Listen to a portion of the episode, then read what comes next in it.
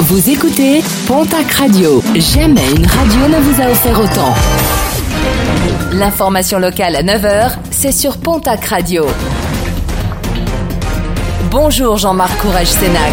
Très belle matinée à vous toutes et vous tous. La montagne endeuillée alors qu'il était en train d'effectuer l'ascension de la pique longue du Vignemal. Un homme âgé d'une soixantaine d'années et originaire de Tarbes a été touché par une chute de pierre.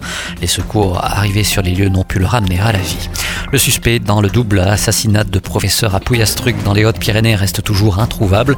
Les recherches menées en France mais également en Espagne dans la région de Raqqa n'ont encore rien donné. Un appel à témoins a été lancé. Pour la procureure de Pau, rien ne permet en l'état de privilégier l'hypothèse que l'individu soit encore en vie ou décédé.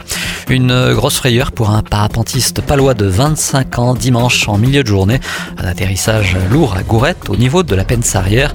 Souffrant de traumatisme au dos et au bassin, il a été héliporté vers l'hôpital de Pau. Nouvelle opération de blocage des éleveurs et des agriculteurs samedi à Lourdes, des manifestants venus protester contre les prédations du loup dans les estives et notamment sur le secteur du Haut-Acam, mais également celui du Soulor. À Lourdes, l'incendie dans la nuit de samedi à dimanche de plusieurs chapelles de lumière situées de l'autre côté du Gave en face de la grotte des apparitions, des chapelles destinées à accueillir les cierges des pèlerins si les dégâts sont importants. Quatre chapelles restent encore accessibles et donc opérationnelles. En sport, football, les matchs amicaux vont s'enchaîner ces prochains jours dans le cadre de la prochaine saison. Ce week-end, le TFC a notamment surclassé l'équipe de 3, 6 buts à 1. De son côté, le Pau a ramené une large victoire 5 buts à 0 face à une sélection landaise. Demain, mardi, le Pau rencontrera le TFC au stade Maurice Trélu à Tarbes.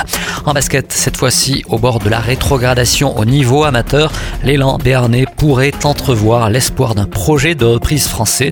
Une information révélée en fin de semaine dernière par nos confrères de la République des Pyrénées.